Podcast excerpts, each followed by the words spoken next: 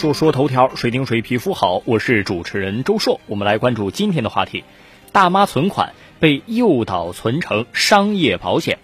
九月三号，一名湖北潜江市民反映说，今年六月，他五十九岁的母亲彭大妈在中国邮政储蓄银行潜江市泽口营业所办理存款的时候，被引导稀里糊涂将钱存入了保险公司账户。他的母亲不识字，原本是去存钱的，但是银行工作人员告知其存银行与买保险是一样的。结果今年八月三十一号，彭大妈想取出两万块钱，结果发现如果现在取，只能取九千多元。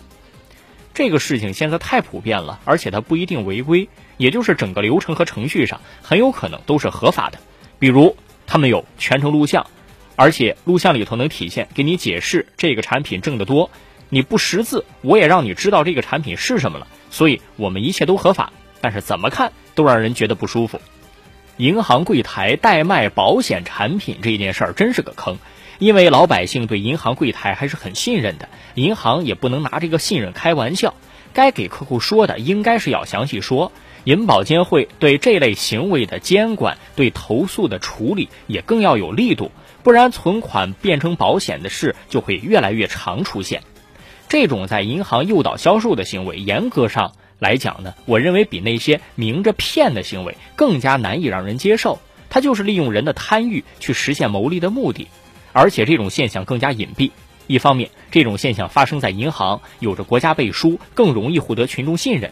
另一方面，这种事儿他是在合法的形式下诱导行为，群众被忽悠而不自知。拿不到预期收益以后，就会对国家公信力产生影响。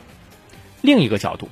为什么广播电视新媒体各种铺天盖地的宣传，各种普法的宣传，各种新闻宣传，不要轻信口头承诺，实际你干什么事儿要看合同文本，也要跟其他的家庭成员商量一下。而且类似相关新闻，我们也报了不止一起两起了，为什么还会出现这种闷着头就所谓的被忽悠了呢？其实你说真的是被忽悠吗？我觉得也不一定。选择这个业务的人，基本也知道这个跟存款它肯定不一样，只是相信了有利益。当然，这个东西你说按照合同存上几年，可能利息确实要比存款高，但投资啊也就会有亏本的可能性。说白了，这是国民财富的积累速度、金融资本运作的市场化及无序化、知识文化水平及常识的普及度不匹配了。这三者但凡能对上板儿，他也不至于这样。我们来说下个事儿：深圳某中学家委会发动所有初二年级给老师买礼品。